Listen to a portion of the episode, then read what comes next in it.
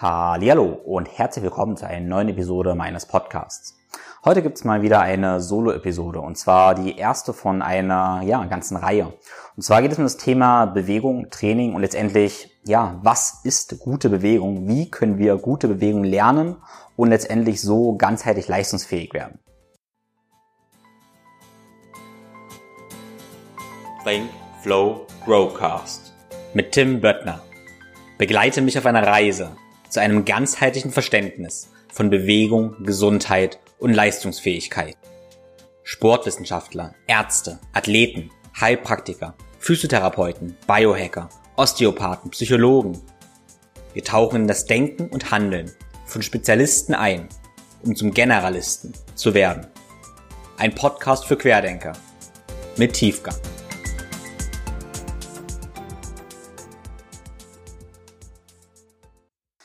Und dafür hole ich mal etwas aus. Ähm, ich habe in meinen ja, letzten 20 Jahren doch eine ganze Menge verschiedene Sportarten, Trainingsarten, Bewegungsarten gemacht, kennengelernt. Und ich habe die Ansicht, dass das alles verschiedene Werkzeuge sind, um etwas über unseren Körper, das Leben und ja, über Bewegung zu lernen. Und jedes dieser Disziplinen gibt es endlich eine Bewegungslektion, die wir lernen sollten. Ja? Beispielsweise könnten das Yoga sein, Krafttraining, Crossfit, Skifahren, Skateboardfahren, Kettlebell-Training, ja, oder auch Mobility-Training, Stretching und so weiter. Und überall lernen wir etwas über uns. Ja? Nicht zu vergessen auch Achtsamkeitstraining, Meditation. All das sind ganz, ganz wichtige Lektionen, die alle miteinander zusammenhängen und interagieren.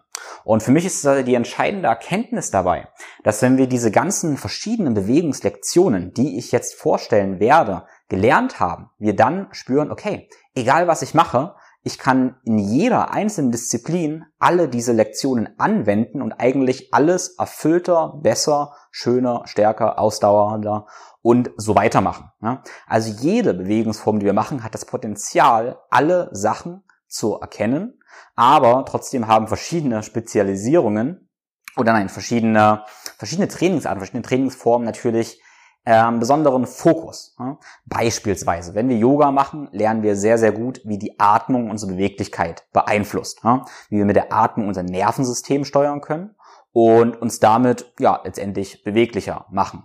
Aber auch wie damit Emotionen beeinflusst werden. Ja? Weil schließlich fühlt sich oft nach einer Yogastunde ziemlich, ziemlich gut und merkst dabei, okay, irgendwas mit Bewegung und Atmung macht einen Einfluss auf meine Emotionen. Ja?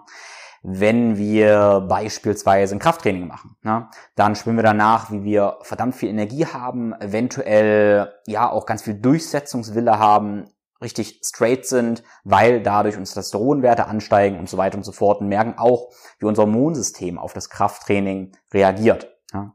Wenn wir beispielsweise Feldenkreisübungen machen, lernen wir eine sehr, sehr gute Körperwahrnehmung und spüren ganz, ganz differenziert, wie wir einzelne ja, Abschnitte von unserem Körper bewegen können und spüren da ganz, ganz viel, wie alles zusammenhängt. Und ja, letztendlich gibt es dann ganz, ganz viele kleine Puzzleteile, die wir zusammenfügen können. Und das Prinzip, was ich prinzipiell als Didaktik nutze, ähm, oder ein Prinzip ist das Prinzip von Isolation, Integration und Improvisation. Und das möchte ich eingangs mal kurz erklären, was denn letztendlich Improvisation heißt, was daran so wichtig ist, aber warum es auch Sinn ergibt, durchaus erstmal in die Isolation zu gehen und warum das auch das Thema jetzt erstmal wird. Ja? Also, Improvisation heißt, wir werden in ein Umfeld geschmissen, wo wir ja einfach mehr oder weniger überleben müssen. Ich nehme gerne mal das Beispiel Klettern. Klettern hat ein sehr, sehr komplexes Anforderungsprofil. Du hast eine Bewegungsaufgabe, die du lösen musst. Also du kletterst irgendwo hoch und da passiert halt unglaublich viel. So, erst einmal die offensichtliche Aufgabe, du musst irgendeinen Griff halten, musst dich da hochziehen, aber du musst genauso beispielsweise die Kraft von deinem großen C in deinen Zeigefinger übertragen können. Ja? Am besten noch über deinen Mittelkörper, musst vielleicht eigentlich spüren, wie dein Mittelkörper über ein X verbunden ist, damit du eine gute Kraftübertragung hast. Zusätzlich musst du aber hier auch mit deinen Emotionen haushalten können. Ja? Wenn du dich beispielsweise nicht konzentrieren kannst oder zu viel Angst hast, kommst du vielleicht in einen Panikzustand und frierst einfach nur ein. Ja? Das heißt, du musst auch dein Nervensystem kontrollieren können. Wenn du hier jetzt die Atmung kontrollieren kannst, hast du schon einen wichtigen Schlüssel, um dein Nervensystem da zu kontrollieren und ruhig zu bleiben. Und wir haben natürlich noch viel, viel mehr Komponenten da, aber du merkst schon, Wenn du jetzt klettern würdest und würdest dir Gedanken machen über deinen großen C, dein X, deine dreidimensionale Atmung, den Zustand deines Nervensystems, deine Emotionen und so weiter, dann ist Flow eigentlich ausgeschlossen. Also du kommst nicht so richtig ins Tun, du bist zu bewusst. Was wir ja in der Improvisation machen wollen, sprich auch wenn wir, ich sag mal, Tennis spielen oder rennen oder ja, spielen, was auch immer, oder einfach leben. Hey, einfach leben, äh, Sachen im Gartencenter hin und her tragen oder so. Das ist ja, wir wollen die Aufgabe machen und wir wollen nicht über die einzelnen Teile isoliert nachdenken. Die einzelnen Teile sollten im Optimalfall natürlich gut funktionieren. Ja, wie gesagt, das Beispiel, du hebst einen Schna äh, Sack Erde an im Garten oder so, dann solltest du eigentlich nicht drüber nachdenken, wie du jetzt deinen thorakolumbalen Zylinder ähm, stabilisierst, wie du dein Gluteus und Lat anspannst und so weiter. Das sollte einfach so passieren. Wenn du natürlich jetzt wiederholt Schmerzen hast oder keine gute Leistungsfähigkeit, dann ergibt es natürlich Sinn, die einzelnen Komponenten dieser komplexen Leistungsfähigkeit auseinanderzunehmen und die einzelnen Bewegungslektionen zu lernen. Okay? Das heißt, ich mache mir eigentlich konstant Gedanken drüber, was sind die einzelnen Bewegungslektionen, die ein komplexes Anforderungsprofil, was wir im Alltag haben oder im Sport haben, eigentlich ausmacht. Und diese einzelnen Lektionen möchte ich dir isoliert vorstellen und in dieser Episode vor allem einen Überblick erstmal geben und dann in den nächsten Episoden ja diese diese ausführen, ja, diese ausführen und dir praktisch mitgeben. Und du kannst jetzt aber schon mal mitdenken, okay, das, was der da erzählt, habe ich das? Ergibt das Sinn oder verstehe ich gar nicht, was der da meint? Wenn du nicht verstehst, was ich da meine und das nicht nachvollziehen kannst, dann ist die Wahrscheinlichkeit hoch, dass du da ganz viel Potenzial hast. Wenn du das Ganze, diese Bewegungslektion integrierst, also oder erstmal isolierst, erstmal ähm, ja einzeln trainierst mit einer Übung, die ich dir zum Beispiel vorstellen werde, ja, dann wirst du danach auch in deinem Alltag oder deinem Sport leistungsfähiger und schmerzfreier sein können. So meine Überzeugung. Okay, also die einzelnen Lektion, die teile ich mal in verschiedene Kategorien ein. wir müssen erstmal was über unser Nervensystem lernen, also wie Stress und Spannung, Gefahr und Sicherheit funktioniert. Wir müssen etwas über unsere Atmung lernen, aus zentralen Nervaler und aus biomechanischer Perspektive. Die biochemische Perspektive lasse ich jetzt mal aus. Wir müssen was über Biomechanik insofern lernen, dass wir alle unsere Gelenke auch einzeln bewegen können. Das ist auch ganz wichtig. Wir müssen meiner Ansicht nach unseren Rumpf verstehen können, also was eigentlich Core ist und auch wie der Blick der Driver unserer Bewegung sein kann. Und für mich auch ganz wichtig, wie eigentlich unsere Emotionen ja, unsere Bewegung beeinflussen oder wie auch Bewegung unsere Emotionen beeinflusst. All das sind Faktoren, die unsere Leistungsfähigkeit, Gesundheit und Bewegung maßgeblich beeinflussen. Und nachdem wir diese einzelnen Komponenten uns isoliert angeguckt haben, also diese Lektionen gelernt haben, wollen wir die in etwas Komplexeres integrieren. Ja? Integrieren heißt, wir fügen paar verschiedene Sachen zusammen. Ja, das beispielsweise äh, wir verstehen, wie ein stabiler Rumpf für mobile Extremitäten sorgt. Ja, oder welche Gelenke stabil sein sollen, welche mobil sein sollen. Ja, dass wir nicht mehr alle isoliert bewegen, sondern ja, das in einem Kontext betrachten. Wie allgemein ein Haltungsaufbau geht, eine neutrale Haltung. Wie wir Gelenke stabilisieren, ja, indem wir sie zum Beispiel verschrauben. Was Schlüsselpositionen der kontrollierten Dynamik sind und ja, wie Bewegung, Emotion, Energie und auch weitere Zusammenhänge wie Organe und so weiter da zusammenhängen. Und das sind alles schon integrative Sachen. Da kommen wir zum Beispiel dann auch mal auf unser X zu sprechen, von dem ich immer so gerne spreche, von Integration von Schulter, Gürtel und Rumpf. Und wenn wir das dann haben, sind wir letztendlich bereit, das Ganze auch wieder zu vergessen und einfach zu sein, uns einfach ja irgendwie auch chaotisch zu bewegen und in die Improvisation zu gehen. Okay, ich weiß, das Ganze klingt jetzt erstmal super, super abstrakt und ich probiere das Ganze so plastisch wie möglich zu machen, so kinästhetisch wie möglich zu erklären, dass du mitfühlen kannst und ja, das Ganze verstehst und in die Umsetzung kommst. Okay, also lass uns beginnen mit Lektion Nummer eins. Und Lektion Nummer eins ist für mich das Nervensystem grundlegend verstehen.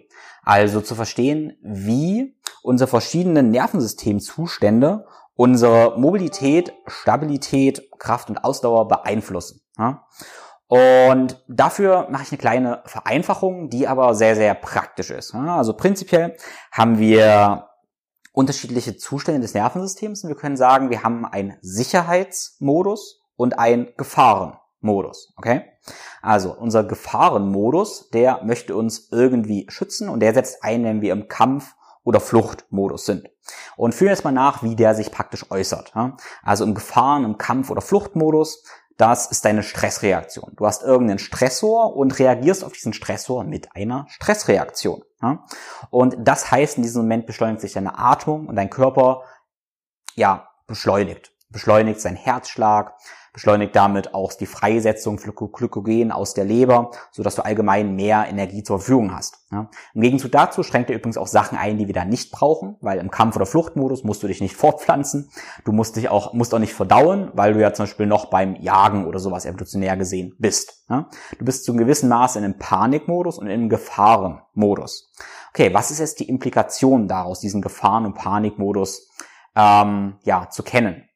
Wenn du spürst, dass du im Panik- oder im Gefahrenmodus bist, dann möchte dein Gehirn, dein Körper dich schützen. Ja? Und wie schützt dein Nervensystem dich? Indem es beispielsweise Kraft und Beweglichkeit einschränkt. Okay? Nehmen wir mal an, du möchtest dich mobilisieren und stretchen. Dann ist dein Ziel ja, dass du möglichst große Bewegungsumfänge in einem Gelenk erzeugst. Wenn du jetzt aber im Gefahren, im Panikmodus bist, sagt dein Gehirn natürlich, und dein Gehirn ist daran ähm, interessiert zu überleben, dass es gefährlich wäre, wenn du jetzt in einem, sagen wir mal, vollständigen Spagat oder sowas gehst. Ja, ist ja gefährlich. Könntest du ja vielleicht Sachen reißen oder was auch immer könnte passieren.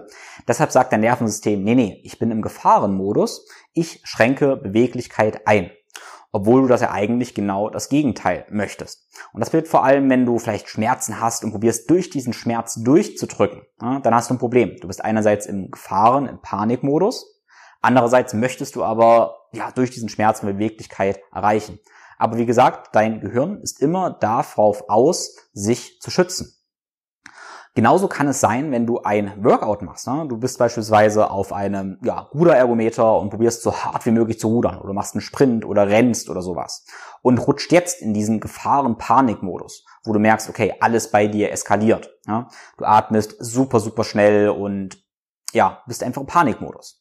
Und auch da denkt dein Gehirn sich, ah, es ist jetzt ganz schön, ganz schön gefährlich. Ähm, wenn der jetzt so weitermacht, dann verletzt er sich ja vielleicht. Und was macht dein Gehirn dann? Ja, es beschränkt dein Power Output. Es beschränkt dein Power Output, um dich zu schützen. Wir müssen uns immer überlegen, alles, was dein ja, Körper macht, das ergibt einen Sinn. Das ergibt einen Sinn. Der ist ziemlich, ziemlich intelligent. Und den können wir gar nicht so richtig überlisten, nur letztendlich mit seiner eigenen Logik. Was wir also in dem Moment machen wollen, sagen wir mal, wir nehmen jetzt dieses Rudern oder dieses Rennen. Wenn du diesen Panikmodus rutscht und wahrnimmst, ja, dass du eskalierst, dann erzählst du deinem Nervensystem einfach die Geschichte, nee, alles okay, ich bin ruhig und gelassen und entspannt. Damit nimmt dein Gehirn plötzlich wahr, okay, cool, es ist alles sicher und es ist gar nicht so schlimm. Und damit kannst du plötzlich mehr Energie freisetzen oder bei dem Mobilitätstraining wäre es ja so, dass du damit einen höheren Bewegungsumfang hättest, weil dein Nervensystem das Ganze nicht mehr als Bedrohung wahrnimmt. Ja? Weil der entscheidende Punkt ist, dein Gehirn kann nicht so richtig unterscheiden, ob das jetzt eine wirklich lebensbedrohliche Situation ist, wo du ja, zum Beispiel vor einem Tiger wegrennst oder ob du dich halt bewusst in die Situation begibst, weil du gerade ein körperliches Training machst. Ja? Und deshalb ist es ganz, ganz wichtig, diesen Punkt zu verstehen. Wenn du beim Ausdauertraining, beim Sprinttraining eskalierst oder beim Mobilitätstraining das wahrnimmst, dann tu einfach so, als wenn du entspannt wärst und damit entspannt sich dein Geist ein bisschen und du setzt entweder bewegungsfrei oder setzt auch kraftfrei. Ja? Man könnte auch ein bisschen sagen, fake it until you make it, also tu einfach so, als wenn alles okay wäre und schon ist auch alles okay.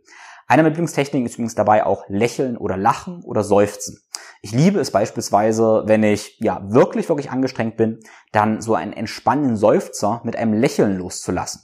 Effekt ist für mich ganz, ganz klar, dass ich für die nächsten 20, 30 Sekunden gefühlt ähm, mich wesentlich weniger anstrenge. Wenn ich aber auf meine Leistung schaue, ist meine Leistung konstant. Also meine gefühlte Erschöpfung ist plötzlich wesentlich weniger groß als ja die Erschöpfung auf dem Papier. Also du musst meiner Ansicht nach definitiv diese beiden Zustände kennen, wie dein Nervensystem auf Stress reagiert und wie du das beeinflussen kannst. Ja, das ist die erste Lektion, das Ganze verstehen. Und diese Lektion, wie kannst du die jetzt machen, ist auch über den intellektuellen Zugang. Ja, verstehe deine grundlegende Stressphysiologie. Und das können wir gerne an anderer Stelle nochmal ausführen. Aber ich lade dich auch dazu ein, auf meinem YouTube-Kanal einfach mal ein Video anzuschauen über Stressphysiologie, habe ich mal hochgeladen und ausführlich erklärt.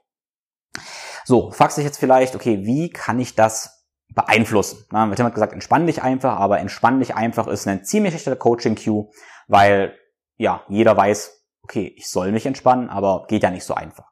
Und die Lektion, die jeder gemacht haben sollte, ist, wie wir die Atmung nutzen können, um uns zu entspannen. Ja? Weil die Atmung kann einmal ein Wahrnehmungstool sein für den Zustand unseres Nervensystems aber auch ein Regulationstool für den Zustand unseres Nervensystems. Und dafür gibt es einfach ja, die, die Daumenregel, dass wenn wir entspannt sind, fühl das mal direkt jetzt nach, dann ist unsere Atmung eher ja, relativ tief. Wir atmen durch den Bauch und wir atmen vor allem durch die Nase.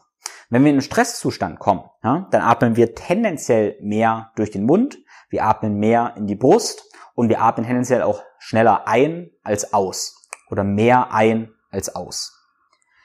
Das heißt, wir können die Atmung jetzt in zwei Richtungen benutzen. In diesem Moment kannst du erstmal schauen, okay, wie atme ich jetzt? Tim hat gerade gesagt, okay, wenn ich mehr in den Bauch und länger ausatme, als ich einatme durch die Nase, dann ist mein Nervensystemzustand wahrscheinlich ziemlich entspannt. Wenn ich gerade durch die Brust atme und eher flach atme, dabei meine Schultern ein Stück hochziehe und durch den Mund, ist mein Nervensystemstatus eher gestresst. Das ist erstmal die Wahrnehmung, die ganz, ganz wichtig ist. Ich beginne immer mit der Wahrnehmung, bevor wir das Ganze manipulieren wollen oder regulieren wollen. Aber jetzt können wir das ja auch beeinflussen. Das ist ja das Coole an der Atmung. Atmung ist einmal eine autonome Funktion. Das heißt, sie funktioniert einfach so. Andererseits ist sie aber auch eine ja, bewusste Funktion. Das heißt, du kannst jetzt sagen, okay, wenn ich gerade gestresst bin und ich möchte entspannt sein, beispielsweise wenn ich mein Mobilitätstraining mache oder stretche, weil ich ja beweglicher sein möchte und sicher sein möchte, dann kann ich also jetzt bewusst die Atmung ändern, indem ich länger ausatme, als ich einatme, durch die Nase atme und in den Bauch atme. Und so kann ich mit der Atmung den Zustand meines Nervensystems regulieren und kann das natürlich dann integrieren in die Aktivität, die ich gerade mache. Ich habe es aber gesagt, ich möchte das Ganze zuerst erstmal isoliert trainieren. Und isoliert kann wirklich heißen, du machst ein Atemtraining, wo du nichts machst, außer im Liegen oder im Sitzen, genau diese Atmung zu testen und zu trainieren. Eines meiner Lieblingsentspannenden Atemschema ist zum Beispiel die sogenannte 4-7-8-Atmung, wo ich vier Sekunden einatme, sieben Sekunden anhalte und acht Sekunden ausatme.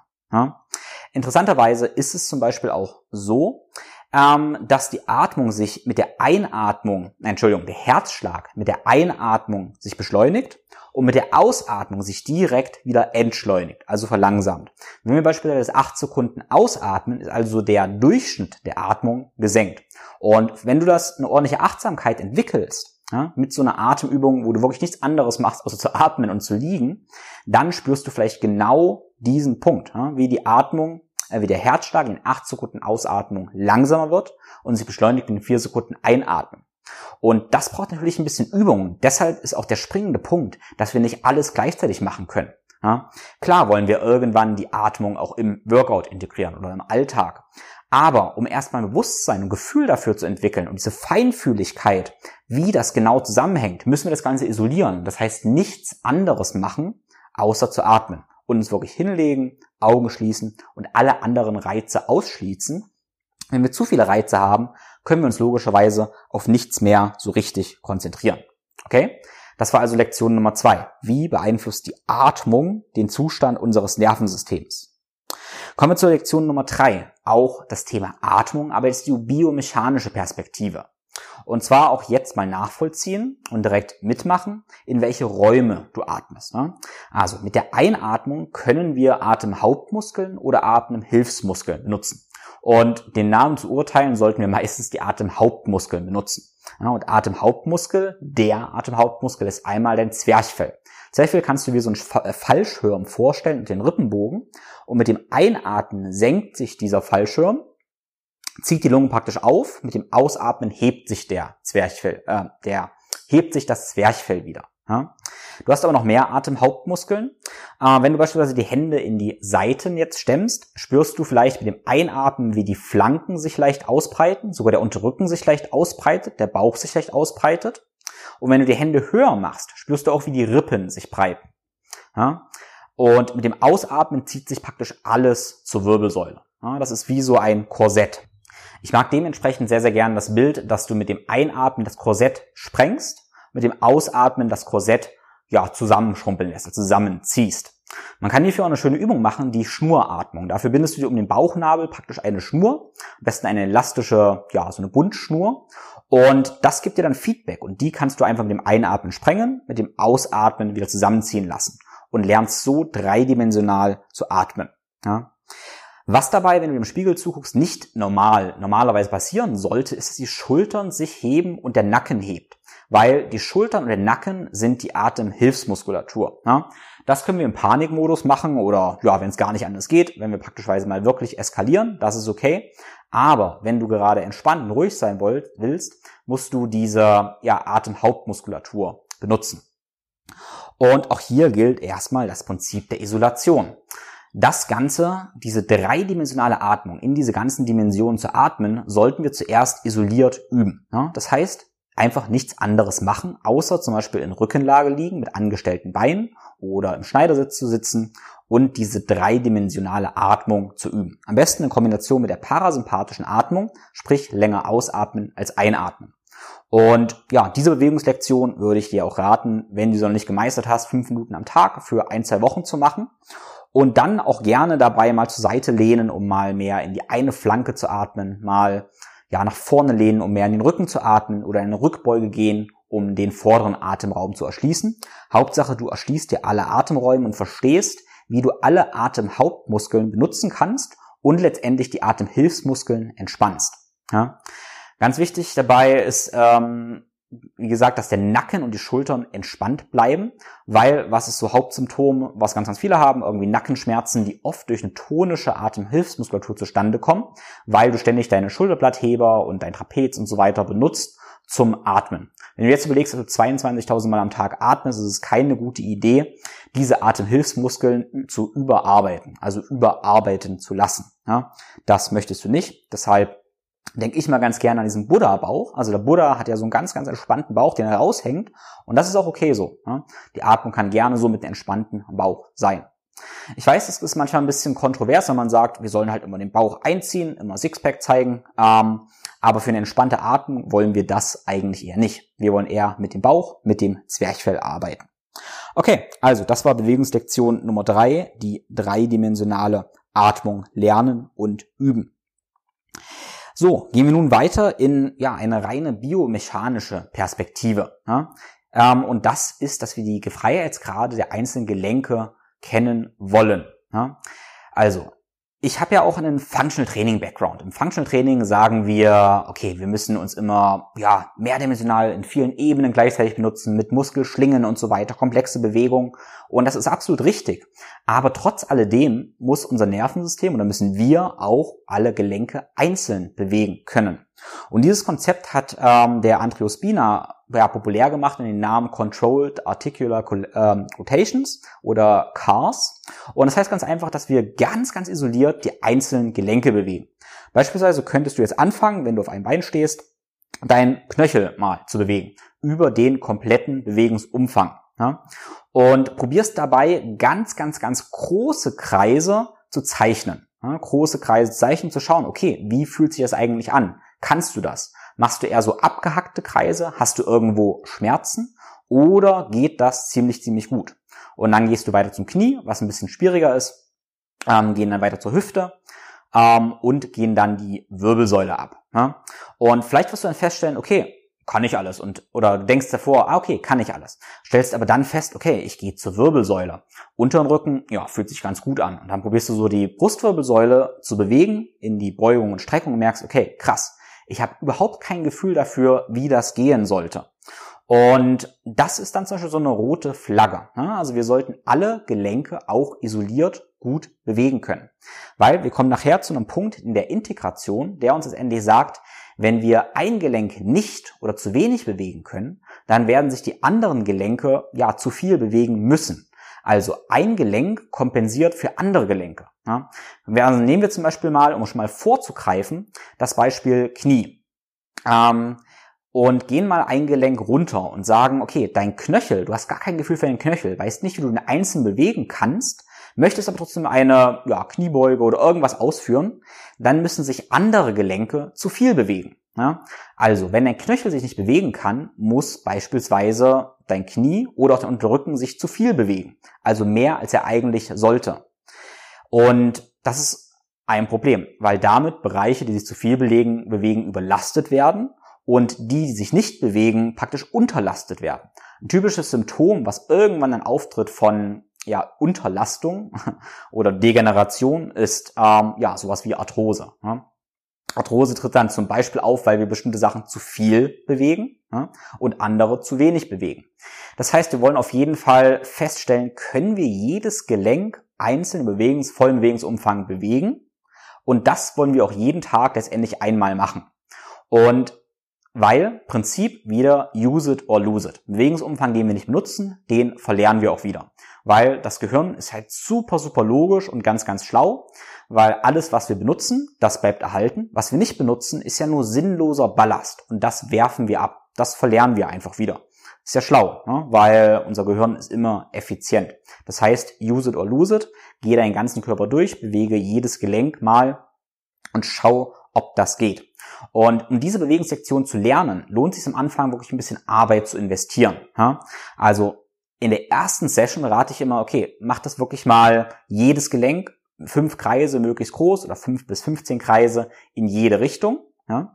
Und wenn du Gelenke hast, wo das all perfekt geht, dann okay. Wenn du Gelenke hast, wo das nicht gut geht, dann mach das für ein, zwei Wochen mal jeden Tag. Ja? Es geht ja relativ schnell, aber die Gelenke, die du nicht bewegen kannst, arbeite an denen. Und wenn du das erstmal ja gut kannst, dann musst du es meiner Ansicht nach auch nicht mehr so regelmäßig machen, weil du diese Bewegungslektion ja gelernt hast und integriert hast. Ne?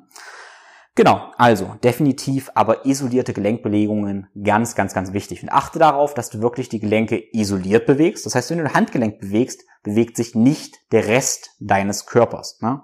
Das ist letztendlich auch Bewegungskompetenz. Im Übrigen sind auch diese kontrollierten Gelenksbewegungen eine großartige Möglichkeit, um ja verletzte Bereiche wieder zu regenerieren. Ja? Äh, weil oftmals kannst du sie vielleicht nicht mehr belasten, aber wenn du nur Kreise mit dem Handgelenk machst, ohne Last, und machst die aktiv, also aus einer aktiven Bewegungskontrolle, ja, dann kannst du diesen Bewegungsumfang oft schmerzfrei ausführen. Wenn es erstmal nicht schmerzfrei geht, machst du es nur so weit, wie es schmerzfrei geht im Moment und erweiterst es jeden Tag ein kleines bisschen, bis du eine vollständige schmerzfreie Bewegungserfahrung gemacht hast und damit wirst du es wahrscheinlich auch bald wieder belasten können. Also ganz wichtiges Tool im Werkzeugkoffer. Okay, lass uns nun zum nächsten, zur nächsten Lektion gehen und die ist schon ein kleines bisschen komplexer. Ich nehme die auch mal noch in den Bereich der Isolation mit rein und es geht mir hier um den thorakolumbalen Zylinder. Den habe ich in der dreidimensionalen Atmung schon angesprochen, möchten hier aber noch ein bisschen vertiefen. Thorakolumbaler Zylinder klingt kompliziert, aber stell dir einfach vor, es ist dein ja, Bauchzylinder. Und den stelle ich mir insofern vor, dass ich sage, okay, ich habe diese ja, die, die Fassflanken, wie auch immer man das nennt, diesen Zylinder, was dein Korsett ist. Also den seitlichen Bauch, deinen vorderen Bauch und den unteren Rücken. Ja? Und dieser Zylinder wird abgeschlossen, oben und unten, einmal oben durch dein Zwerchfell und unten mit dem Beckenboden. Und das Interessante ist jetzt, dass du den benutzen und stabilisieren kannst, ähm, indem du dein Zwerchfell im Einklang mit deinem Beckenboden benutzt. Beispielsweise mit der Einatmung senkt sich dein Zwerchfell und dein Beckenboden senkt sich auch und entspannt sich leicht. Mit der Ausatmung hebt sich dein Zwerchfell und dein Beckenboden spannt sich an und zieht nach oben. Okay? Das muss man eine ganze Weile üben. Und ähm, dafür gibt es tatsächlich auch sehr, sehr schön eingesprochene ja, Meditation, ja, wo dich jemand durchleitet. Äh, verlinke ich gerne in den Show Notes, um genau diesen Vorgang zu üben. Und dein thorankolabaler Zylinder hat ja nun auch diese Flanken und mit dem Ausatmen ziehen praktisch deine Zylinderseiten Richtung Wirbelsäule. Mit dem Aus, mit dem Einatmen wiederum senkt sich dein Zwerchfell, Beckenboden breitet sich aus und deine Flanken breiten sich auch aus. Und dann bewegst du deinen Zylinder.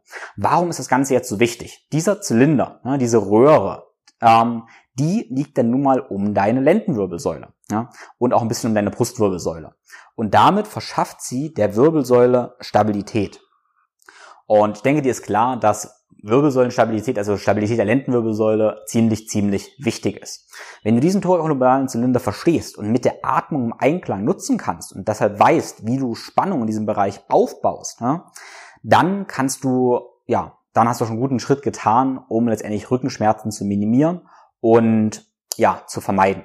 Und wichtiges Prinzip hier finde ich noch zu, sich zu verdeutlichen, dass ich gerne in der Länge stabilisieren möchte, äh, in den meisten Situationen. Das heißt, gerne nachvollziehen jetzt mit dem Einatmen wird deine Wirbelsäule lang, okay? Wirbelsäule wird lang. Mit dem Ausatmen schnallst du deinen Gürtel um den Bauch etwas enger und du stabilisierst in der Länge. Was passiert dabei? Deine Wirbelsäule wird stabilisiert, aber deine Wirbelsäule wird auch leicht lang gezogen und damit werden deine Bandscheiben dekomprimiert. Okay? Und das ist ein ganz großer Unterschied, ob ich jetzt maximales Gewicht anheben möchte, mache alles tight, oder ich bin eher in meinem Alltag, wenn du zum Beispiel jetzt im Laufen bist oder so und machst deinen Mittelkörper zum gewissen Maße tight, aber machst ihn trotzdem lang tight. Das ist die Stabilität, die wir sehr, sehr oft brauchen, die du kennen und können solltest. Wenn du diese Bewegungssektion also gemeistert hast, solltest du sagen können, dass du dein Zwerchfell, dein Bauchkorsett und deinen Beckenboden im Einklang benutzen kannst. Also wenn du dieses Statement sagst, okay, ja, passt, kann ich, dann kann es weitergehen. Ich möchte das Thema Augen nicht unendlich ausführen hier, aber trotzdem, der Blick spielt eine sehr, sehr, sehr wichtige Rolle für Bewegung. Und das Prinzip, was ich hier nennen möchte und die Lektion ist, dass der Blick die Bewegung führt. Also, weil Bewegung hat meistens einen Sinn, ein Ziel. Wir wollen beispielsweise irgendwo hingreifen und dieses Ziel wollen wir in der Regel sehen. Das heißt, der Blick ist erst da, wo wir hingreifen wollen. Wenn wir uns drehen beispielsweise, nehmen wir mal an, du möchtest nach hinten schauen, dann drehen wir uns nicht einfach so nur aus der Hüfte und drehen dann den Schultergürtel, sondern wir schauen zuerst nach rechts hinten und dann folgt die Bewegung. Das heißt, ganz, ganz langsam jetzt mal. Also du schaust mit den Augen an den rechten Augenrand, danach dreht sich deine Halswirbelsäule, dein Schultergürtel, deine Brustwirbelsäule, danach dreht sich die Hüfte und deine Bewegung folgt also dem Blick. Und das klingt vielleicht erstmal irgendwie trivial, aber vielleicht stellst du Situationen fest, wo ja, das irgendwie ganz anders ist. Beispielsweise, wenn du eine Kniebeuge machst und von einer Kniebeuge aufstehen willst, dann ist es wahrscheinlich eine gute Idee, auch dahin zu schauen, wo du hin willst. Aufstehen heißt nach oben zu gehen und das heißt, du möchtest nach oben schauen. Das heißt natürlich nicht unbedingt, dass du den Kopf in den Nacken legst, ne? aber der Blick sollte nach oben gehen, ja? weil du da auch hin möchtest. Wenn du nach unten schaust, gibst du ja ein komisches Signal. Du schaust nach unten, möchtest aber nach oben. In vielen meiner Bewegungslektionen oder Mobility-Einheiten siehst du ja die Rollen, die ich so gerne mache, weil wir das da großartig lernen können.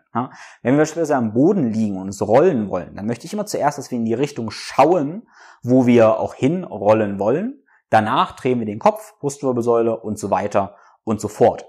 Der Blick ist der Driver für die Bewegung. Das ist ganz, ganz, ganz wichtig. So hantiert unser Nervensystem und so stellen wir unseren Körper so ein, wie wir es auch gewohnt sind. Eigentlich solltest du das automatisch machen. Aber leider durch einen modernen Lebensstil und so einer, ja, zu einem gewissen Maß so eine Dissoziation von unseren natürlichen Bewegungen machen wir das gerade nicht mehr. Ja? Also wir mal das Ganze aus bei den nächsten Sachen, die du tust, ob dein Blick deine Bewegung führt. Und ich verspreche dir, deine Beweglichkeit wird besser werden und deine Kraft eventuell auch.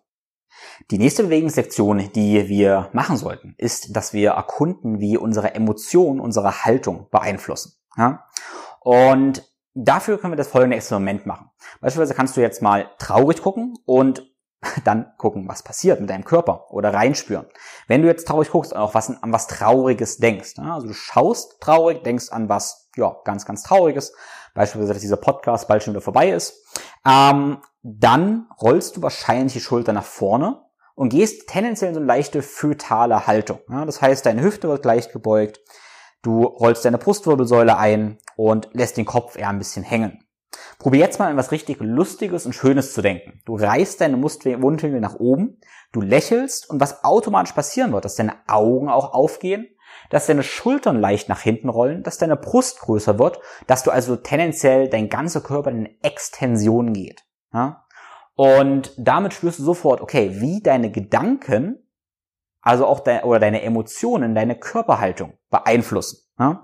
Tendenziell Extension heißt Freude, positive Emotion. Flexion als Beugung heißt eher negative Emotion und Traurigkeit. Ich würde das gerne mal differenzieren, weil was ich gerade gesagt habe, war noch interessant, dass ich gesagt habe, ähm, gucke mal traurig. Ich habe nicht gesagt, äh, sei traurig, sondern gucke traurig. Und du hast nur traurig geguckt, hast also getan, als wenn du traurig wärst. Und sofort ist aber auch deine Körperhaltung gefolgt. Also deine Mundwinkel sind nach unten gegangen, deine Körperhaltung ist gefolgt und du hattest vielleicht sogar gleich traurige Gedanken gehabt. In dem Moment, wo ich gesagt habe, lächle mal, hast du einfach nur mechanisch gelächelt, du hast aber vielleicht auch innerlich gelächelt, an was Positives gedacht und deine Körperhaltung ist gefolgt. Und das ist sehr, sehr, sehr wichtig. Wenn wir also jetzt eine Bewegungseinheit machen, wo wir sagen, wir fokussieren uns auf Extension, aus, auf, aus, auf Ausbreitung. Ja, wir spreizen die Hände, öffnen die Brust, beugen uns nach hinten, gehen so einen heraufschauenden Hund oder sowas. Ja? Und natürlich lächeln dabei. Dann werden auch unsere Emotionen folgen. Ja, das ist der Grund, warum so eine Einheit auch richtig gut tun kann, warum man dann plötzlich gute Laune hat. Wenn wir sehr, sehr traurig sind, wie gesagt, dann gehen wir eher in eine gebeugte Haltung. Und da gibt es einen ganz, ganz, ganz klaren Zusammenhang. Und das können wir natürlich nutzen, um unsere Emotionen zu beeinflussen. Also ein sehr, sehr, sehr wertvolles Tool. Und die Lektion jetzt für mich besteht oft einfach auch darin zu beobachten. Einfach zu beobachten, was passiert, wenn ich die und die Bewegung mache mit meinen Emotionen. Ähm, anderer Punkt, den ich hier kurz anmerken möchte, ist der Fokus, was ich immer sehr, sehr spannend finde. Ja? Wenn wir beispielsweise nach unten gucken, nach unten gucken und ja eher in eine Flexion gehen, dann beobachte mal, wie deine Gedanken sind. Beispielsweise kannst du erstmal auf den Boden schauen, vielleicht wenn du gerade spazierst oder so, und vielleicht werden deine Gedanken dann relativ fokussiert und analytisch. Ja?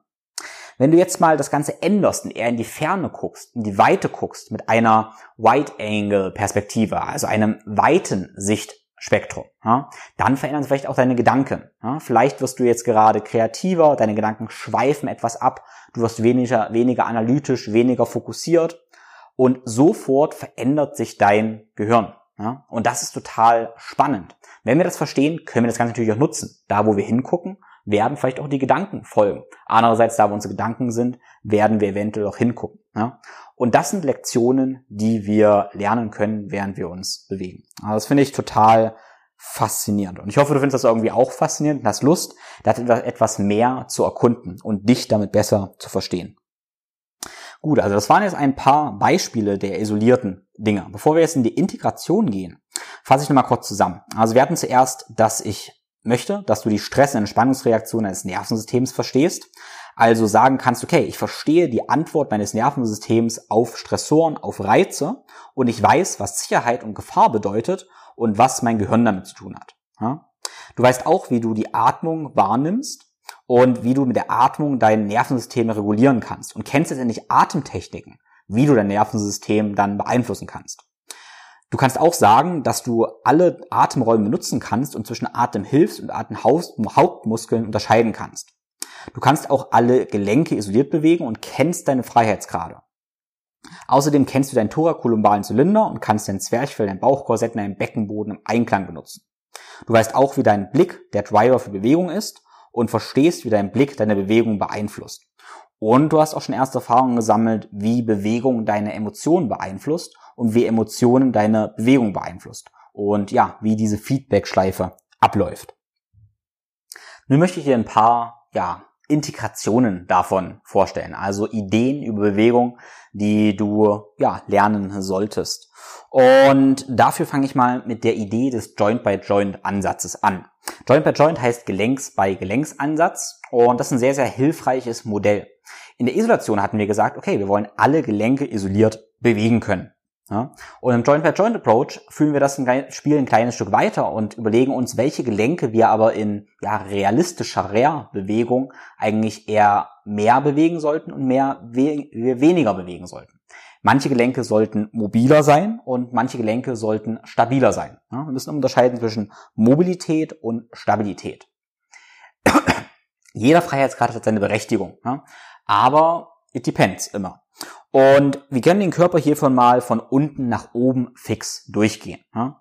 Und beginnen einfach mal mit den Sprunggelenk. Ja, also Sprunggelenk, ich vereinfache das Ganze jetzt ein bisschen aus praktischen Gründen, aber dein Sprunggelenk sollte ziemlich stabil, äh, Entschuldigung, möglichst mobil sein. Ja? Du solltest dein Sprunggelenk, äh, dein Knie weit nach vorne schieben können und ja, auch wieder ganz aufrichten können, also Fuß strecken und beugen können. Dein Sprunggelenk sollte ziemlich mobil sein. Wenn wir zwei Gelenke weiter hochgehen, haben wir die Hüfte und die sollte auch möglichst mobil sein. Nicht in allen Ebenen, aber vor allem in der Sagittalebene sollte sie ziemlich, ziemlich mobil sein. Ja, sprich in der Flexion, Extension und auch in der Rotation. Ähm, wenn diese Gelenke nicht mobil sind, dann müssen andere Gelenke für diese Mobilität kompensieren. Und diese Gelenke, die dann kompensieren, liegen da drunter oder drüber, beziehungsweise dazwischen. Wir gehen nochmal einen Schritt hoch oder zwei Schritte hoch und gehen mal zur Brustwirbelsäule. Ja, die Brustwirbelsäule sollte auch möglichst mobil sein. Zwischen Brustwirbelsäule, Hüfte und Knie, äh, Brustwirbelsäule, Hüfte und Sprunggelenk, so rum, liegt das Knie und der Unterrücken, sprich Lendenwirbelsäule. Und ich habe gesagt, die Joint-by-Joint-Approach, das habe ich noch nicht gesagt, aber vielleicht kann Sie das schon denken, die Mobilität und Stabilität wechseln sich immer ab. Was für uns jetzt heißt, wenn Brust, Hüfte und Sprunggelenk mobil sein sollen, sollten Knie und Lendenwirbelsäule tendenziell eher stabil sein. Ja? Wenn jetzt deine Hüfte, dein Sprunggelenk und deine Brustwirbelsäule sich nicht bewegen können, ja, weil sie einfach eingeschränkt sind in ihrer Bewegung, weil du beispielsweise täglich einfach zu viel sitzt oder auch zu viel emotionale Spannung allgemein in dir trägst und dadurch dein Brustkorb einfach super fest ist, dann muss der Unterrücken und dein Knie zu viel bewegen. Ja? Und dein Unterrücken ist nicht für zu viel Bewegung gemacht und dein Knie ist auch nicht für zu viel Bewegung gemacht. Und das ist der Grund, warum ganz, ganz viele Menschen einfach über Lendenwirbelsäulenschmerzen und Knieschmerzen klagen, ja? weil sich manche Gelenke zu wenig bewegen und manche zu viel bewegen.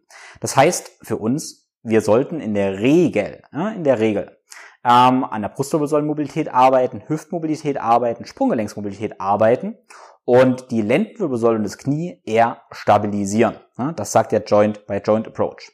Das Spiel können wir dann auch über den Schultergürtel, ähm, Ellbogen und Handgelenke weiterführen, auch über die Halswirbelsäule. Aber das Prinzip ist, denke ich, klar. Wenn deine Brustwirbelsäule und Hüfte und äh, Sprunggelenke sich nicht bewegen können, müssen die anderen Teile sich zu viel bewegen.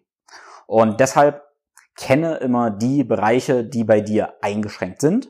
Die brauchen mehr Bewegung wenn, wenn das Bereiche sind, die sich auch mehr bewegen sollten. Ja. Und ja, die anderen müssen sich auch nicht mehr bewegen. Also ganz viele Leute sagen, sie haben einen festen unteren Rücken und stretchen deshalb viel den unteren Rücken. Ja. Aber das ist wahrscheinlich in der Regel keine gute Idee, weil der untere Rücken, der ist ja nur fest, weil er überlastet ist. Wahrscheinlich wegen einer, ja, zu stabilen Hüfte und einer zu stabilen Brustwirbelsäule. Deshalb fokussiere ich immer ganz, ganz stark die Mobilität der Brustwirbelsäule, die Mobilität der Hüfte und die Mobilität der Sprunggelenke. Ja? Genau, ich denke, dieses Modell macht Sinn. Du kannst dir gerne dazu hier auch ein paar Bilder angucken, um das nochmal nachzuvollziehen. Also in diesem Sinne, kenne den Joint by Joint Approach. Die nächste Lektion, die wir lernen sollten, ist das Prinzip, dass wir ja ein stabiles Fundament brauchen für einen mobilen, für mobile Extremitäten. Oder wir könnten die Krananalogie bringen. Der Kran braucht ein stabiles Fundament für einen mobilen Ausleger. Oder um das Ganze technischer zu sagen, wir brauchen proximale Stabilität für distale Mobilität. Ja, was heißt das? Wenn wir unsere Arme und Beine bewegen möchten, ja, dann brauchen wir Mittelkörperspannung. Ja. Also das können wir auch aus dem Joint-by-Joint Approach, Approach letztendlich wieder ableiten. Ja, wenn du deinen Mittelkörper nicht stabilisieren kannst, hast du kein stabiles Fundament und damit nimmt dein Körper das Ganze auch als Bedrohung wahr und er schränkt auch Bewegungen in den Extremitäten ein. Ähm, das heißt, wir kommen hier wieder zu dem Konzept des thorakolumbalen Zylinders. Ja? Wenn du die Lektion gemeistert hast, wie du deinen thorakolumbalen Zylinder, also deinen Mittelkörper, stabilisierst, dann bist du auch bereit für dieses Prinzip, also stabilen Rumpf für mobile Extremitäten. Das heißt für uns praktisch konkret, du musst deinen Mittelkörper stabilisieren können und zu gewissem Maße auch deine Brustwirbelsäule dann stabilisieren können, in der Streckung stabilisieren können, damit du deine Hüften, deine Beine frei bewegen kannst und deine Schultern frei bewegen kannst. Ja? Wir sehen das Muster sehr, sehr oft. Wenn man keine Mittelkörperstabilität hat, dann probiert der Körper auf Krampf mit irgendwelchen anderen Sachen zu stabilisieren. Beispielsweise mit den Schultergürteln oder mit der Hüfte. Und deshalb können wir ganz, ganz oft sehen, dass wenn wir es plötzlich schaffen, den Mittelkörper zu stabilisieren, ja, dann sind plötzlich die Beine und der Schultergürtel viel, viel beweglicher. Ja, weil wir haben dann distale Mobilität für proximale Stabilität. Und das Ganze, diese Übungsprogression, führe ich ganz gerne von einfach zu schwer vor. Und vielleicht kennst du den Deadbug, den Käfer, wo du auf dem Rücken liegst. Du liegst einfach im Boden auf dem Rücken, streckst alle Gliedmaßen nach oben und atmest hier erstmal dreidimensional in den Bauch. Das hatten wir in der Isolation schon, ziehst deinen Bauchnabel leicht in den Boden, äh, machst eine parasympathische Atmung, erzählst deinem Nervensystem die Geschichte, dass es dir gut geht, dass du ganz entspannt bist und von hier aus lässt du die Mittelkörperspannung bestehen und senkst dann Arm und Bein, ja, gerne abwechseln, gerne kontralateral, also linken Arm, rechtes Bein und bewegst du deine Extremitäten mit stabilen Rumpf. Und hier lernst du genau dieses Prinzip. Wenn das für dich kein Problem ist und du nicht in diesen Panikmodus switcht, wo du anfängst zu spitzen und in die Stressatmung kommst, dann kannst du einen Schritt weitergehen. Ja? Beispielsweise kannst du in den Bird Dog gehen, wo du im Vierfüßlerstand bist und hier eine ähnliche Geschichte machst. Ne? Im Vierfüßlerstand hast du wenig Kontakt zum Boden, das macht schon ein bisschen schwerer, mehr Freiheitsgrade, aber immer noch relativ leicht. Stabilisierst deinen Mittelkörper und streckst Arme und Beine. Wenn das auch geht, können wir noch weiter die Kontaktpunkte zum Boden ja reduzieren und machst zum Beispiel einfach eine Kniebeuge. Kniebeuge ist genau dasselbe Prinzip. Bei einer Kniebeuge stabilisierst du zuerst deinen Mittelkörper, wie beim Deadbug oder beim Bird Dog und beugst dann die Hüfte, Knie und Sprunggelenke. Ne? Und das Interessante ist, dass Laufen ja auch eine ähnliche Geschichte ist. Oder wir nehmen mal nicht Laufen, wir nehmen Gewichte schleppen. Beim Gewicht schleppen musst du deinen Mittelkörper auch stabilisieren. Beispielsweise strickst einen Sack Gartenerde und bewegst dann deine Hüfte und deine Beine. Ne? Und dieses Prinzip, wie du praktisch etwas trägst, ohne dich zu überlasten, lernst du auch mit dem Deadbug im Boden. Mit dem Prinzip stabilen Rumpf für mobile Extremitäten. Ich habe gerade noch, ähm, bin gerade zurückgerudert, wo ich gesagt habe, nein, beim Laufen möchte ich das Ganze nicht unterschreiben, weil wenn wir laufen, ist es durchaus okay, dass wir unsere Wirbelsäule verringern. Ja. Das ist okay, weil beim Laufen haben wir keine große Last für die Wirbelsäule und dann ist unsere Wirbelsäule dafür gemacht, sich zu verdrehen, sich aufzuladen, ja, und sich einfach zu bewegen. Genau. Den Punkt, den ich hier machen möchte und wo ich wirklich nicht müde, müde werde, das immer wieder zu wiederholen, ist, dass wir ja schon bei der Integration sind. Ja? Das heißt, wenn du im Netbug oder in der Kniebeuge bist, dann schaust du dir genau an, okay, in welchem Zustand ist mein Nervensystem? Wie kann ich den beeinflussen mit der Atmung? Benutze ich gerade meine Hauptatemmuskeln und nicht meine Atemhilfsmuskeln? Ja? Was für Emotionen habe ich da gerade? Fördern meine Emotionen gerade auch meine Aufrichtung der Brustwirbelsäule oder gucke ich gerade traurig? Und runde die Brustwirbelsäule ein. Ja, benutze ich meinen thorakolumbalen Zylinder und so weiter und so fort. Das ist also durchaus eine komplexe Geschichte und ich muss alle Schritte davor gemeistert haben. So, ich möchte jetzt noch ein, zwei, drei Punkte durchgehen, bevor wir heute erstmal zum Abschluss kommen, weil ich werde das Ganze eh noch ausführlich vertiefen und die einzelnen Punkte ja detaillierter durchgehen. Ein Punkt ist, wie können wir mehr Stabilität in Gelenken erzeugen? Und das ist das Prinzip der ja, Rotation in Gelenken. Ja, weil oftmals reden wir nur ja über Muskeln anspannen oder sowas, aber wie können wir eigentlich mehr Stabilität erzeugen? Und das ist das Prinzip der Gelenksverschraubung.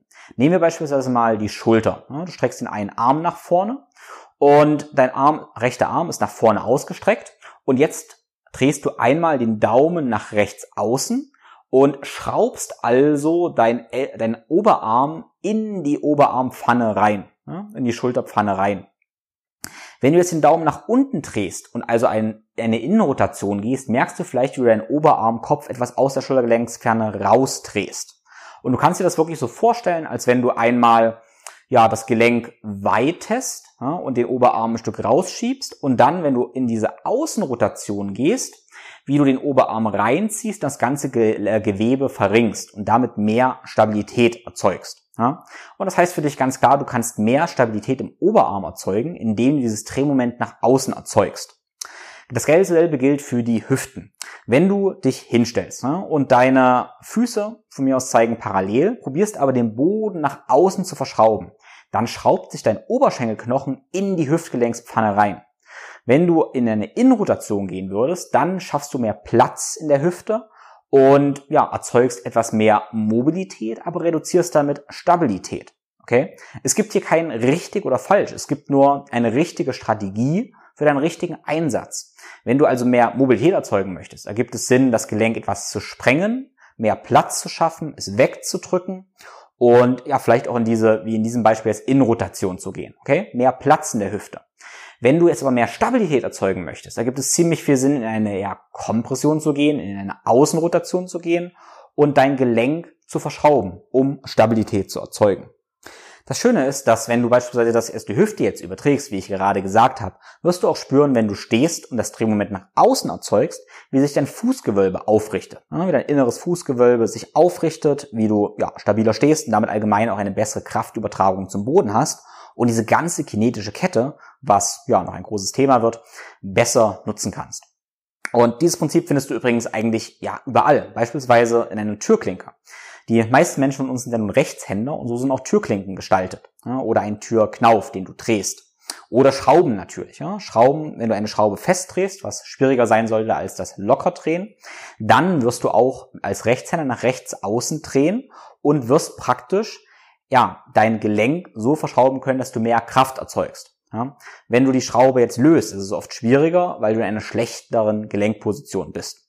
Deshalb haben da wirklich Linkshänder ja oft definitiv einen Nachteil. Wenn du als nächstes Training durchführst, egal was für ein Training du machst, kannst du probieren, dieses Prinzip einfach mal zu übertragen und zu nutzen. Zu gucken, wie viel stärker du bist, wenn du diese Verschraubung nutzt. Ja, und wie viel mehr Muskeln du da ansteuern kannst und so weiter und so fort. Als letzte Bewegungslektion heute möchte ich praktisch den Haltungsaufbau noch kurz mit auf den Weg geben, weil wir hier nochmal alle Prinzipien nutzen können, die du jetzt auch speziell anwenden kannst. Also erstmal das Thema Haltung ist natürlich komplex und könnte man jetzt sehr philosophisch aufführen. Erstmal gibt es nicht die beste oder die richtige Haltung, weil man sagt ja auch so schön, die beste Haltung ist die nächste. Trotz alledem gibt es ein Stehen und Haltungen, die deine Biomechanik unterstützen ähm, ja, und die durchaus Vorteile haben. Ja, das heißt, ich unterrichte gerne eine Haltungssequenz, von der du auf jeden Fall profitieren wirst. Und die gehen wir mal zusammen durch, um alles zu nutzen, was wir gerade gesagt haben. Ja, wir stellen uns mal hüftbreit hin oder ich sage lieber hüftschmal, ja, weil erstaunlicherweise und da überschätzen meistens die Menschen die Breite ihrer Hüfte. Die Hüften sind relativ schmal, deshalb stell dich hüftschmal hin. Die Außenseiten sind parallel, deine Fußaußenseiten sind parallel. Und jetzt beginnen wir mal in den Füßen das Drehmoment nach außen zu erzeugen. Also Füße erzeugen ein Drehmoment nach außen und damit spürst du, wie dein Fußgewölbe sich leicht aufstellen, wie dein Gesäß sich leicht anspannt. Und jetzt beginnst du dein Becken leicht aufzurichten. Becken aufrichten, Schambein heben, du darfst an Michael Jackson praktisch denken und probierst mit der tiefen Atmung, mit dem Einatmen dein Zwerchfell zu senken mit dem Ausatmen Zwerchfell nach oben ziehen und Bauchnabel leicht zur Wirbelsäule ziehen. Und wir kommen jetzt zu dem Prinzip der dekomprimierenden Atmung auch wieder, dass du mit dem Einatmen Wirbelsäule lang machst, mit dem Ausatmen deinen Gürtel, dein Korsett ein kleines bisschen enger schnallst. Brustwirbelsäule richtest du auf, weil wir wissen ja, Brustwirbelsäule will mobil sein, möchte schön in der Extension sein. Lendenwirbelsäule bleibt aber durch den, äh, durch die dreidimensionale Atmung stabil. Okay? Dann bringst du die Arme auch leicht in eine Außenrotation, Daumen zeigen nach hinten und ja, Kinn ziehst du leicht zurück und legst ein Lächeln auf. Wir wissen, Lächeln ist ganz, ganz wichtig für eine aufrechte Haltung, für positive Emotionen. Wissen wir, dass ein Lächeln sehr, sehr, sehr wichtig ist. Deshalb Lächeln, an was Schönes denken und ja, nimmst deine Atmung nochmal wahr und probierst dich hier ein kleines bisschen zu entspannen, indem du länger ausatmest als einatmest und ja, kannst gerne so drei Sekunden einatmen, sechs Sekunden ausatmen mit der Atemhauptmuskulatur und nicht der Atemhilfsmuskulatur. Und ganz, ganz wichtig, falls du jetzt irgendwie 80% Spannung hast und wie Michelin-Männchen stehst, fährst du diese Spannung runter auf 20%. Ja? Weil das Ganze soll kein Krafttraining sein, sondern eine entspannte Alltagshaltung. Und hier haben wir eigentlich jetzt so ziemlich alles integriert, was wir gesagt haben. Wir haben diese Gelenksverschraubung, wir haben eine parasympathische Atmung, überzeugen gerade unser Nervensystem davon, dass wir sicher sind. Wir haben positive Emotionen, haben eine aufrechte Haltung und eine gewisse Stabilität und einen stabilen thorakolumalen Zylinder. Wenn du jetzt weiterläufst und beispielsweise auch was trägst, kannst du gerne deinen Zylinder mal stabil halten, also sprich deinen Rumpf und nur deine Extremitäten bewegen. Wenn du jetzt normal weiterläufst, kannst du aber darauf achten, dich ein bisschen mehr zu entspannen und auch deine Wirbelsäule etwas zu verringern, weil dafür ist sie gemacht. Also das war jetzt nochmal so die Integration der Sachen, die ich erzählt habe. In diesem Sinne hoffe ich, dass es Sinn ergibt und ja, durchaus hilfreich war. Ja, was sind dann so Sachen, die wir noch angehen wollen, auch in den, ähm, die wir, die wir lernen wollen als Bewegungslektion? Und das ist, wie die einzelnen Körperteile miteinander interagieren und welche ja, spannenden Leitbahnen es gibt. Ja? Also wie das Fasziensystem auch funktioniert. Und ich spreche zum Beispiel einerseits gerne über dieses X, ja, weil deine linke Schulter und deine rechte Hüfte sind zum Beispiel über ein X verbunden, einmal vorne und einmal hinten und das nennen wir dann auch die Spirallinie. Also wie kannst du Kraft von deinem linken großen C auf die rechte Hand übertragen. Ja. Wir haben aber zum Beispiel ja auch eine rückwärtige Linie. Ja? Und diese sogenannte oberflächliche Rückenlinie verbindet beispielsweise auch deine Nackenmuskulatur über deine Rückenstrecker, über dein Gesäß, über die Überschenkelrückseite, Achillessehne bis in die Füße. Und das kann auch ein Grund sein, warum letztendlich ja irgendwie immobile Füße oder eine feste Achillessehne Kopfschmerzen auslösen können. Also wie kannst du die spüren und ja die Funktion optimieren und integrieren? Gleiche gilt zum Beispiel für die oberflächliche Frontallinie. Also da ist beispielsweise auch ja, deine oberflächliche Bauchmuskulatur mit deiner Oberschenkelvorderseite oder dein Tibialis anterior verbunden. Was auch dazu führen kann, dass, ja, wenn ein Bereich Probleme hat, du Knieschmerzen kriegen kannst, wenn beispielsweise deine Bauchmuskulatur ähm, ja, irgendwie ein Problem hat. Ne? Das ist auch wichtig zu verstehen. Anderes großes Thema, was ich gerne wirklich vertiefen möchte, weil ich es unglaublich faszinierend und spannend finde und da vielen letzten Jahren drüber lernen durfte und immer noch lernen darf, ist die Verbindung ähm, zwischen den Bereichen, den Emotionen, aber auch den Organsystemen und den Hormonsystemen. Ja? Weil ähm, nehmen wir mal das Beispiel der, der Hüfte. Ja, Hüfte muskulär gesehen hätten wir zum Beispiel den Psoas, was so ein ganz, ganz wichtiger Hüftbeuger ist, aber ja, hat noch viel, viel mehr Funktionen. Aber dieser Bereich der Hüfte auch emotional verbunden ist mit einem gewissen Urvertrauen, aber auch mit Stress. Ne? Wenn wir zum Beispiel kein, kein Urvertrauen haben oder ständig im Lebensmodus sind oder ja, einfach, einfach zu viel Stress haben, dann werden wir auch Probleme der Hüftstreckung haben.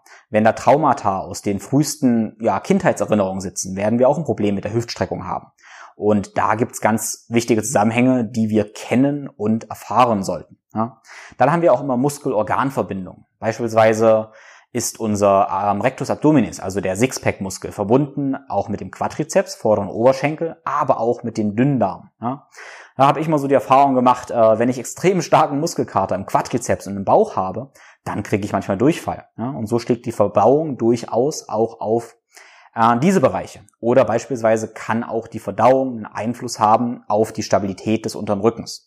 Und dafür können wir auch Lektionen entwickeln, wo ja, du speziell für einzelne Bereiche diese Zusammenhänge mal untersuchst und erfährst und lernst und letztendlich optimierst. Das ist die eine Idee von mir als ja, Bewegungshacker, Biohacker, wie auch immer. Oder einfach Lebemensch. Weiteres Ding ist die Atmung, äh, wie die Atmung sich mit der Leistungsfähigkeit verändert. Ne? Weil du musst nicht immer durch die Nase atmen, solltest aber auch nicht immer durch den Mund atmen. Modell, was ich gerne benutze, ist von Brian McKenzie, der mit verschiedenen Gängen arbeitet. Ne? Beispielsweise der Gang 1, in dem wir uns meistens befinden sollten, heißt, dass wir durch die Nase ein- und durch die Nase ausatmen. Ja, ähm, wenn wir ja etwas mehr Power bringen, also einen hohen aeroben Bereich kommen, sollten wir streng durch die Nase einatmen und locker durch die Nase ausatmen. Wenn wir in den Gang 3 schalten, sollten wir Power Breath durch die Nase einmachen und powervoll durch die Nase ausatmen. Ja? Und wenn wir jetzt noch einen Gang hochfahren, einen Gang 4, dann dürfen wir durch die Nase einatmen, durch den Mund ausatmen. Und erst in Gang 5, bei der absoluten Eskalation, sollten wir durch den Mund einatmen und durch den Mund ausatmen. Das ist eine andere Lektion, die wir üben und erfahren dürfen, die ich vorstellen werde.